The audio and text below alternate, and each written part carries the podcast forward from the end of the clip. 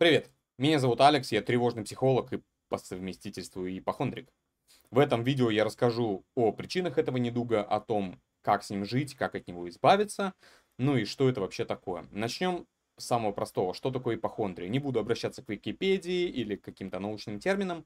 Э, расскажу своими словами. Ипохондрия – это такая проблема, такой невроз, когда ты постоянно ищешь у себя какие-то заболевания, какие-то патологии, когда каждый чих э, это ты сразу же идешь, гуглишь симптомы и обнаруживаешь, что это смертельный там туберкулез, когда каждое покалывание в боку это непременно пердечный приступ, и вот это вот все. Я знаю об этом очень много, потому что у меня был ряд ситуаций, в которых я очень остро на себе это прочувствовал. Ну и в целом э, я был человеком, который довольно пристально следит за любыми малейшими проявлениями якобы отклонений от нормального физического состояния. Сейчас расскажу о нескольких ситуациях, в которые я попадал. Первая из них это поездка в горы. Мы тогда с семьей только купили машину. Мы уехали за где-то 500 километров от своего города, поближе к горам. И вот мы едем по серпантину, э, забираясь все выше и выше. И в какой-то момент я понимаю, что мне становится тяжело дышать. Нет, это не было типа как у умирающей рыбы. Нет, тяжело дышать это скорее просто тяжелее процентов на 10, чем обычно. То есть просто затрудненное дыхание в том плане, что я не могу взять и прям полные легкие воздуха набрать. Даже нет, это скорее было что-то вроде... Я чувствую, что когда я вдыхаю, мои легкие наполняются недостаточно сильно. Я даже не, не могу сейчас передать, но тот, кто знаком с этими ощущениями, тот понимает. То есть я просто вот в сухом остатке это ощущение, что как будто бы при вдохе дышится как-то иначе. Естественно, я такой думаю, если я продолжу подниматься вверх, наверное, у меня там какое-то отклонение э, с легкими связанное. Если я продолжу подниматься вверх, мы поедем все выше в горы, мои легкие там разорвутся, я начну кашлять кровью, еще что-то, начинает очень учащенно биться сердце, и я попадаю в эту петлю. Когда э, это еще не паническая атака, но э, это петля, в которой симптомы провоцируют мысли, а мысли провоцируют симптомы. И ты вот, вот она, это раскручивающаяся спираль, в которой тебе становится все хуже и хуже и хуже. Э, своему стыду должен признать, что в тот момент мы остановились, продышались, развернулись и уехали. Я помню, сыну тогда было 7, по-моему, лет, он спрашивает, типа, мы же никуда не приехали, почему мы уезжаем? И, и я такой, ну, мне плохо просто, я забыл тонометр дома, может быть, у меня проблемы с давлением, и, возможно, у меня сейчас разорвется сердце. О, господи, какой стыд. Вот. А, это первая ситуация. Ну, э, из тех, о которых я расскажу сегодня. Да? Далее. А, поездка на Спарту. Есть такой мужиковый тренинг. Называется Спарта. Одна звезда из пяти. Не рекомендую. Не надо. В общем, я, э, мне порекомендовал очень сильно мой один друг, сказал, после Спарты все возвращаются, они запускают свои бизнесы, они становятся настоящими мужиками, они там вот это, они там вон то. Я такой, блин, я тоже это хочу, я хочу. Э, я еду, беру билеты, да, я еду, билет в смысле на этот тренинг, и еду на машине за 1100 километров в город, где проходит эта Спарта, в Алмату. И э, чтобы подготовиться к ней, я иду и влупливаю где-то тысяч 15 рублей, чтобы пройти все возможные анализы и чтобы убедиться, что я точно в состоянии пройти такой тренинг, как Спарт. Ну, чтобы вы понимали, Спарта это тренинг, нацеленный на, ну, отчасти на физические нагрузки, скажем так. Это, грубо говоря, двухдневная, там, трехдневная, длинная тренировка в спортзале. Очень условно. И чтобы ее пройти, я прямо иду, сдаю я все анализы, я изучаю все, там, вся, проверьте сердце, проверили. Мне говорят, все, сердце нормальное. Я такой, нет, это надо не просто УЗИ, надо, чтобы прям вообще по, там супер-мега вот эту томографию какую-то сделали. Ну, в общем, я с этим сердцем всех замучил. Говорю, ну как это все нормально? У меня бывает там покалывание раз в 4 месяца. Вот, вот, вот прям кажется, что я умираю. Проверьте хорошо, вы врачи дебилы, за что вы получаете свои деньги? Вы не разбираетесь. Ну, вот эти все вещи. Я сдал вообще все, что можно. Все какие крови, какие только... Э, про кровь сейчас тоже, кстати, будет. Какие только можно крови. Я э, изучил это сердце со всех сторон. Я изучил все свои печени, легкие, почки, ноги, суставы, геморрой, блин, горло, уши. Чтоб все, чтобы вот я убедился, что у меня все в порядке с организмом, и в принципе я могу проходить лагеря, и, и все равно я такой, ну блин, ну конечно у нас оборудование-то не очень, вот если бы я в Америке проходил, вот тогда бы, да, а у нас-то что, врачи, кроме того, тупые, зарплаты у них низкие, оборудование списанное старое, в общем, ну 100% у меня есть патологии, просто они их не видят. Понимаете, уровень абсурда, да, я готовлюсь просто к тренировке, сдавая все возможные анализы, и проходя все, что только можно вообще пройти, э, все возможные вот эти вот процедуры. Далее, а, прием а, антидепрессантов. Далее, прием антидепрессантов. Однажды это было в году 19 по-моему, мне было очень-очень сильно плохо. Я пошел к психотерапевту, говорю, здравствуйте, мне плохо. Антидепр... Терапевт сказала мне, да, я понимаю, и выписала мне антидепрессантики. В общем, э, там был прием такой, что сначала ты принимаешь несколько дней четвертинку, потом половинку, потом целовинку, да, целую таблетку. Замечательно я попринимал четвертинку, мне было не очень, голова кружится, тяжело дышать, что-то там в желудке, какие-то процессы происходят, это, это все. Я еще, я имел глупость почитать, э, как это называется?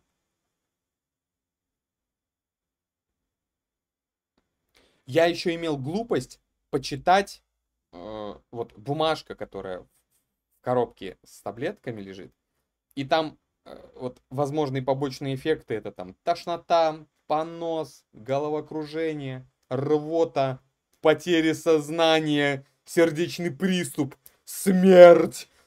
Вот это все я...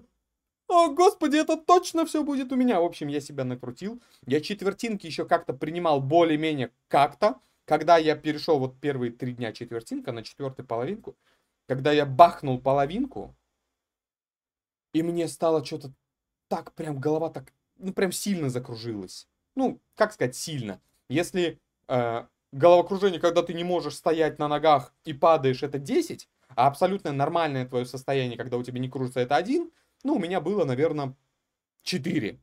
Но как ипохондрик, я сразу такой, все, это кровоизлияние в мозг, эти таблетки мне не подходят, я умираю, еще что-то забурлило в животе. В общем, я пошел, я упал на полу, помню, как сейчас, я лежу в коридоре, задрал специально ноги вверх, потому что я где-то на ютубе смотрел, что при там каких-то там, я не знаю, сотрясениях мозга или что-то, надо задирать ноги вверх. Ну, я на всякий случай задрал, ну, чтобы это лишним не будет. В общем, я лежу в коридоре возле туалета, говорю, жена, помоги, я умираю, вызывай скорую. В общем, приезжает скорая, они на меня смотрят, измеряют мне давление, такие думают, господи, что за тип.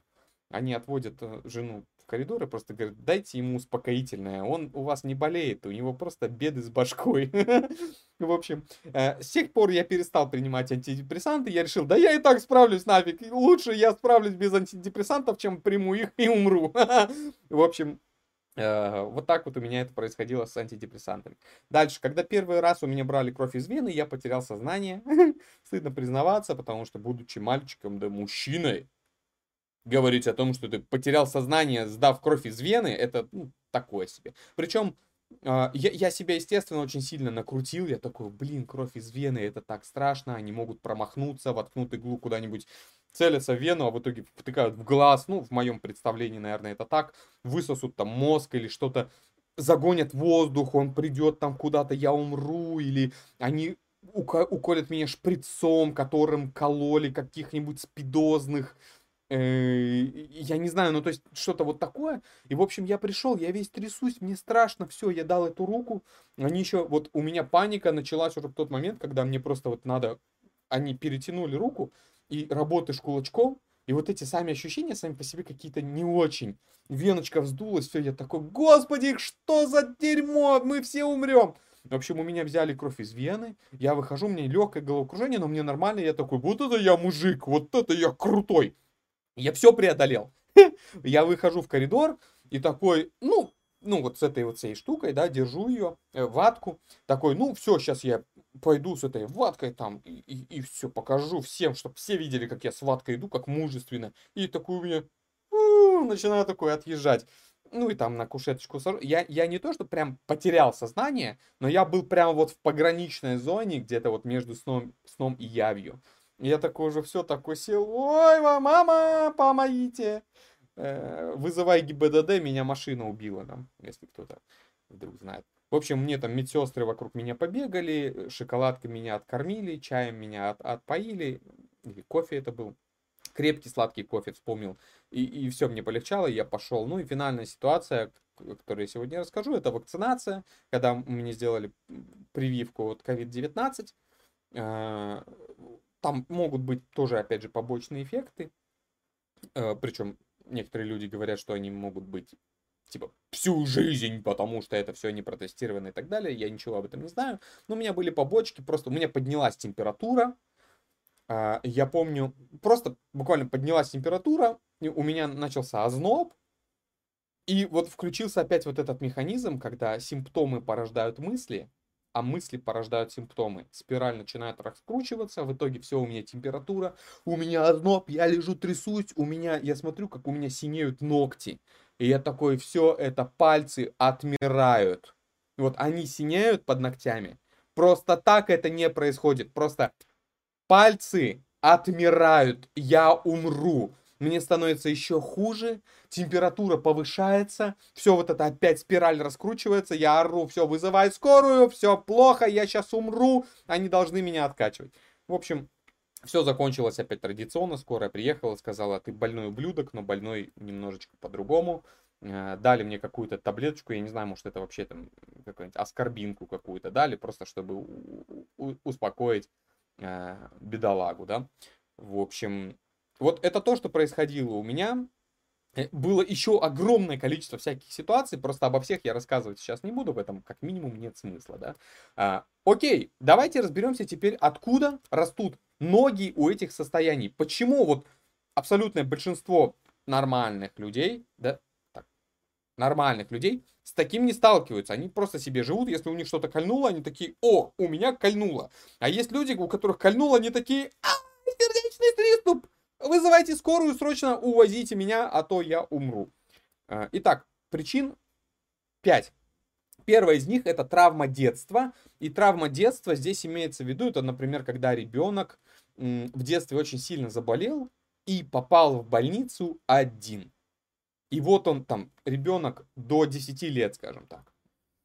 А, он оказывается в незнакомой какой-то угнетающей обстановке он не понимает, ну, то есть, что происходит не до конца. Он понимает, что что-то вот вроде какая-то есть в нем проблема, у него есть некий какой-то недуг, который ему нужно излечить. Из-за этого он оказался здесь. Здесь неприятно, воняет хлоркой, какими-то медикаментами.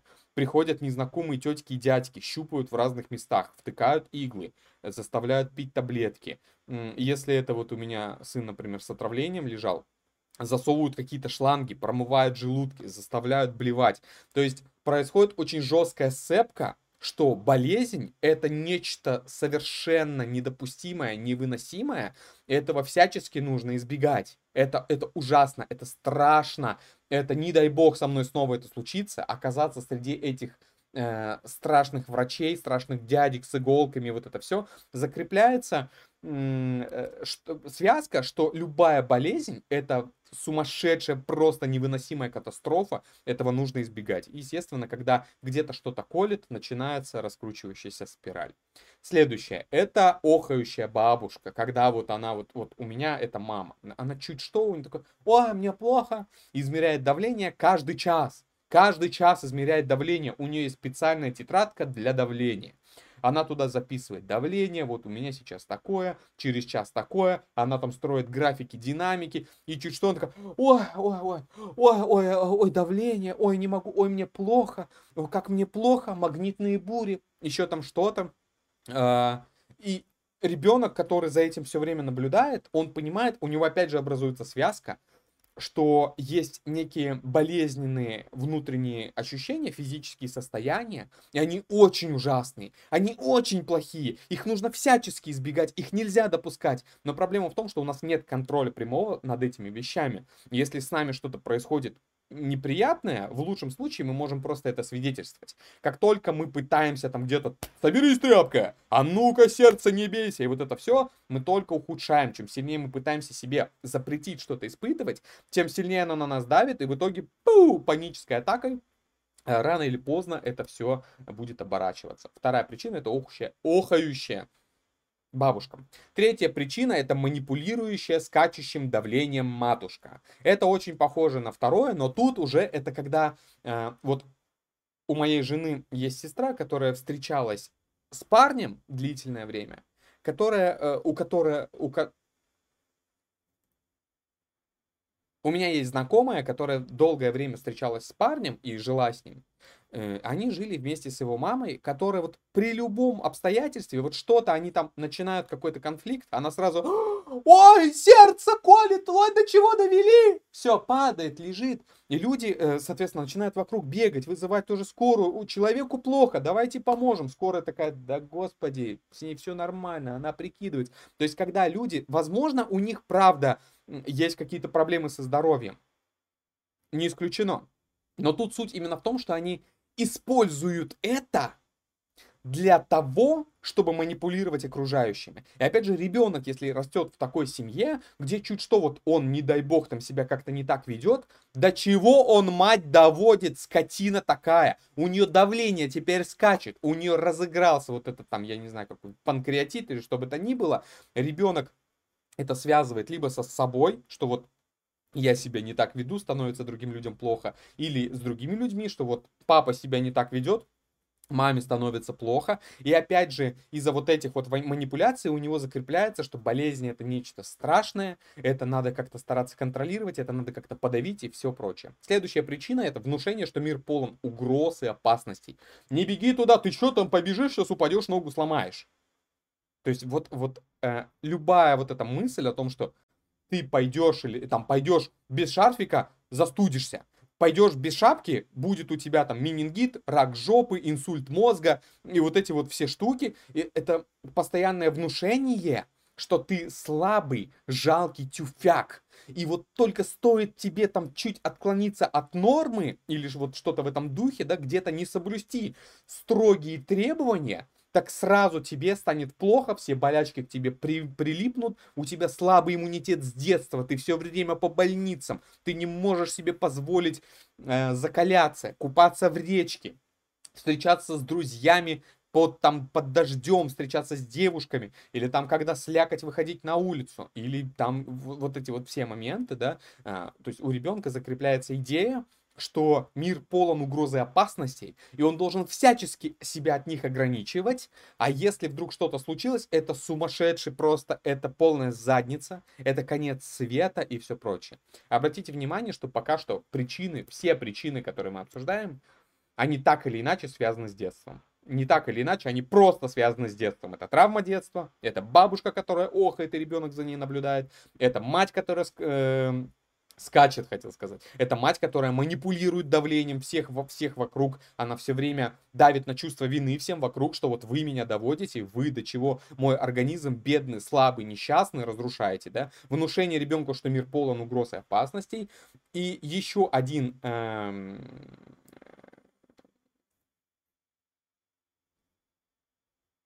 И еще одна причина, откуда э, могут расти ноги ипохондрии, это когда ребенок недополучает заботы, недополучает поддержки, любви, внимания и всего прочего.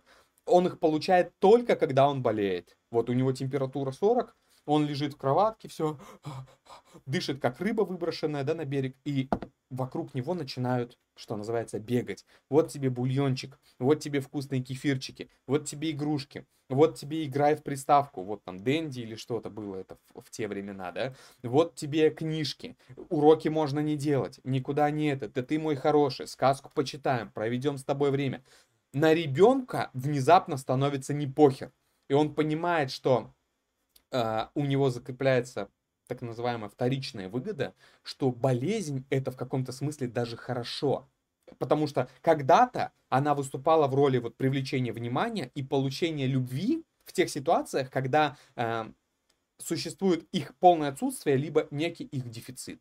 То есть ребенок когда-то использовал э, болезнь как инструмент, чтобы получить что-то, и в дальнейшем вот он тоже может, чтобы избежать работы, чтобы избежать конфликта там с семьей, чтобы его пожалели, чтобы еще там что-то, а, у него внутри в подсознании, в психике, как угодно можете э, называть, закреплено, что болезнь это в каком-то смысле даже хорошо. В каком-то смысле это даже в некоторых ситуациях как-то может даже помогать. Вот так вот. А, разобрались. Что же конкретно делать, чтобы с ипохондрией справиться? Первое. Осознать истинные причины своего состояния.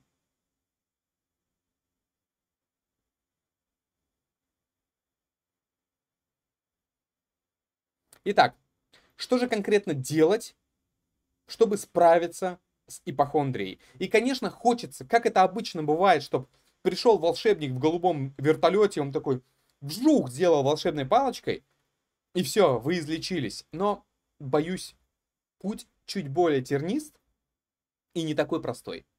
Но на самом деле он гораздо проще, чем жизнь, полная вот этих хватаний за сердце, бесконечных измерений давления, температуры и вот этого всего.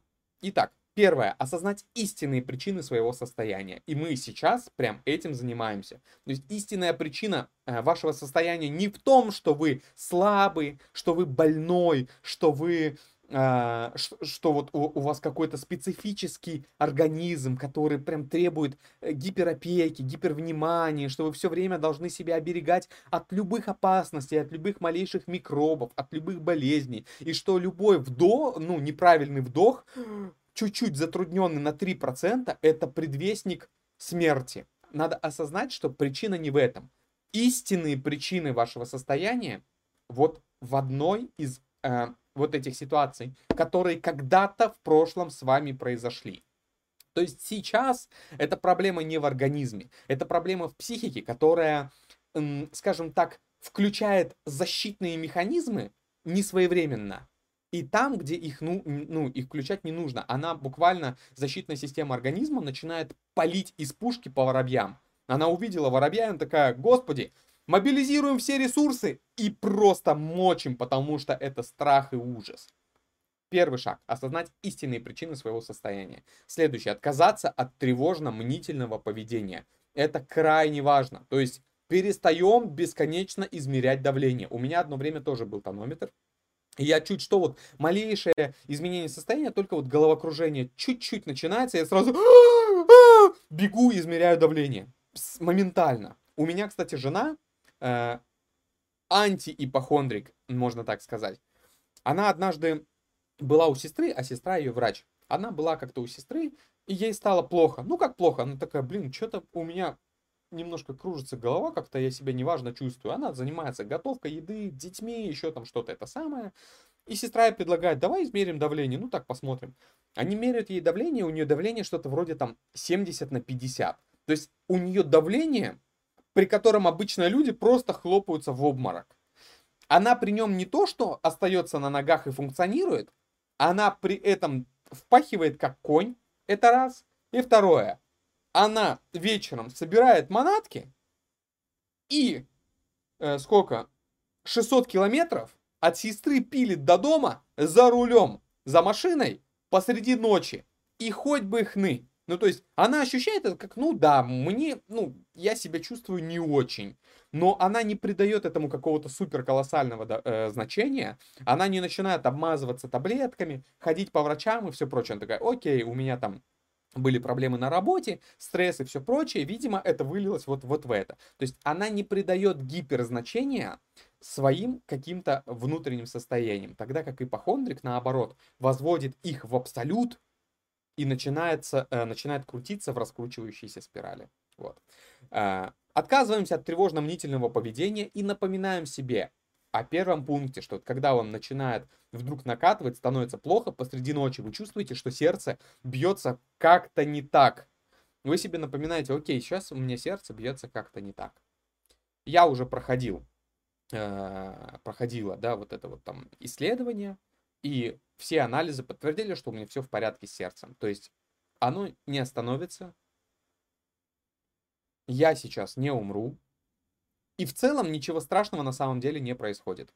Да, у меня учащенное сердце, сердцебиение. А, но во время занятия сексом или спортом это тоже со мной происходит. Да, сейчас у меня раскраснелась рожа и повысилось давление. Но во время занятия сексом или спортом это тоже происходит. Это не предвестник смерти. И это не останавливает меня от занятия э, этими вещами. То есть, да, в моем организме сейчас какие-то происходят процессы, и да, я привык придавать им огромное значение вследствие того, э, в каких обстоятельствах я вырос или выросла. Все, что сейчас со мной происходит, нормально. Я принимаю эти ощущения. Да, сердце поколет, да, голова покружится, да, это не очень приятно, но я отнесусь к себе с любовью и заботой, я проживу эти ощущения, я не буду пытаться их отрицать, я не буду убеждать себя в том, что все нормально, я просто их прочувствую. Тем более, что на самом деле все действительно нормально.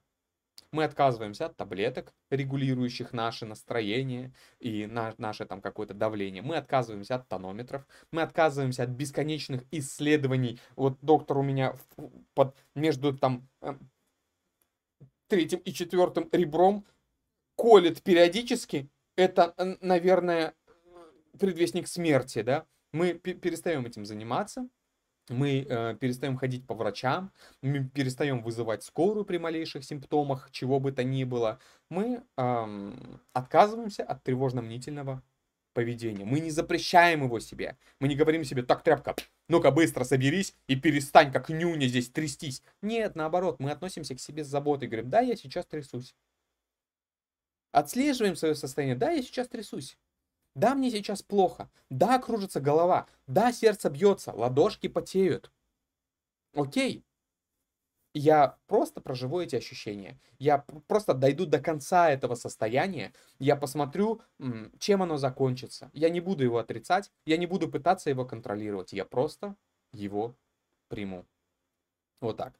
И, наконец, третий пункт, финальный, это вернуться к нормальной и полноценной жизни. В случае со мной, это когда вот я еду в горы, вместо того, чтобы развернуться и вернуться обратно, я просто еду дальше. Да, у меня сейчас э, да, у меня сейчас затрудненное некое дыхание, у меня там что-то с давлением, потому что я с равнины поднимаюсь там на полторы-две тысячи э, метров над уровнем моря. Естественно, организм к этому подстраивается. Нет, он не умирает. Он подстраивается к, э, к этой ситуации. И в целом это хорошо. Был случай, когда я тоже отправился на две недели в Альплагерь, э, там восхождение в горы, вот это все, и я тоже переживал, я же ипохондрик, как я там буду, ну, а вдруг мне станет плохо, я это все прям отслеживал, такой, да, хорошо, у меня есть переживание, что мне может стать плохо, и мне действительно может стать плохо, тем более зо, э, тем более, что горы и в, в, прям большая высота, это действительно э, зона риска, но я проходил уже исследование своего организма, я знаю, что со мной все в порядке. У меня нет никаких патологических отклонений, и нет никаких причин, чтобы внезапно я с инсультом там слег, да, э, или там меня скрутил инфаркт, рак жопы или что бы то ни было. Э, опять же, тут важная ремарочка. Если у вас действительно есть диагностированные отклонения, если у вас действительно есть физиологические какие-то проблемы, их не нужно игнорировать, это про другое. Мы говорим про то, чтобы не придавать значения симптомам, которые ни на что не указывают, которые на самом деле никуда не ведут. Но мы не говорим о том, что нужно игнорировать, если у тебя правда там, э, допустим, какие-то серьезные проблемы с сосудами, и э, ты там отправляешься в горы, чтобы доказать себе, что все нормально. Если врач говорит, что ты можешь идти в горы и все с тобой будет хорошо, ты идешь и просто нормальной, на, полноценной жизнью наслаждаешься. Но если врач, и это врач, это терапевт, э, говорит, что стоит ограничиться, да, там, в какой-то еде, в каких-то ситуациях, в каких-то походах, в пребывании в каких-то местах и так далее, потому что у тебя есть действительно болезнь, и действительно есть проблема, которая может привести к нежелательным каким-то последствиям, конечно, мы к этому прислушиваемся. А, в принципе, на этом все. Еще раз пробежимся, что конкретно делать. Мы осознаем истинные причины своего состояния, и мы понимаем, что истинные причины состояния нашего никак не связаны с тем, что мы больны, мы слабые, мы жалкие, у нас э, с нами что-то не так, а врачи дебилы и не могут этого отследить. Истинные причины связаны с тем, что когда-то где-то в детстве мы увидели какую-то модель, или когда-то, ну, модель там поведения бабушки, мамы и так далее, которая придавала огромное значение э, любому чиху, или когда-то так случилось, что мы как-то заболели, тяжело перенесли эту болезнь, и у нас закрепилось ощущение, что любая вот эта болезнь может привести к каким-то патологическим э, последствиям и вот это все прочее, да. Но истинные причины нашего состояния не в том, что мы больны и ущербны и подвержены болезням. Истинные причины в том, что наша психика просто пытается защищаться там, где нет боя. Далее. Мы отказываемся от тревожно-мнительного поведения, мы отказываемся от каких-то таблеточек, э, от плацебочек, мы отказываемся от тонометров, мы отказываемся от бесконечных градусников измерения, сколько же у меня температура, отказываемся от выстраивания графиков э, своего физического состояния, мы отказываемся от прислушивания к, к малейшему изменению в, там, в, нерван, в нервах подреберье и вот это все прочее. И, наконец, мы возвращаемся к нормальной полноценной жизни. Идем в походы, если мы этого хотим, и это никак нам не противопоказано. Мы тусуемся с друзьями, мы выпиваем алкоголь или кофе, э, не боясь, что у нас будет там э, сердечный приступ и даже энергетик. Если мы проверили сердце, и э, с ним все в порядке, нам можно, ну, опять же, я не говорю о том, что надо ведрами просто заливаться энергосом, я просто говорю, что если вы запрещаете себе это потому, что вы боитесь инсульта, или инфаркта, закупорки тромба, внезапной смерти и всего прочего, ну, начинайте себе это иногда позволять и включайте осознанность, что ничего катастрофического с вами не происходит. Перестаньте ходить по врачам при малейшем чихе, при малейшем покалывании, но, опять же, не перегибайте и не игнорируйте совсем какие-то тяжелые симптомы. Если у вас прям, ну, типа, вы идете в туалет и видите кровь, ну, скорее всего, наверное, это не про ипохондрию. Это надо сходить к врачу. Если вы там месяц кашляете и никак не можете остановиться, и у вас уже там просто э, все ребра ломит, внутри вы чувствуете там какие-то необратимые происходят процессы, ну, наверное, стоит тоже сходить к врачу. То есть тут надо, ну, просто не перегибать палку ни в одну, ни в другую сторону, Просто задавайтесь вопросом, а как бы вел себя в этой ситуации обычный человек, у которого нет ипохондрии? И следуйте этому поведению. С вами был Алекс Кэрри. Я искренне надеюсь, что эти простые советы вам помогут, потому что мне они помогли. Я посещаю альплагеря, я посещаю э, спортзал, я хожу на пробежки, пью кофе, пью энергетики, я хожу в горы, я живу полноценной э, жизнью, занимаюсь сексом, черт возьми, и я не переживаю, что в какой-то момент меня может настигнуть инсульт. А когда эти переживания все-таки случаются, и бывает, что перед сном мне вновь становится трудно дышать, и я чувствую какие-то странные перебои в сердце, я не придаю этому огромного значения, я такой, окей, моя старая добрая паническая атака, подружка э, с ее величеством ипохондрией, решили нагрянуть вот именно сейчас. Хорошо, давайте посмотрим, как далеко зайдут эти ощущения. Ага, ладошечки потеют? Пока нет. Угу. Как еще проявляются? А чё, чё это ты успокаиваешься? Эй, эй! Ну ладно. значит, будем спать. До встречи в следующих сериях. Будьте здоровы. Живите богато.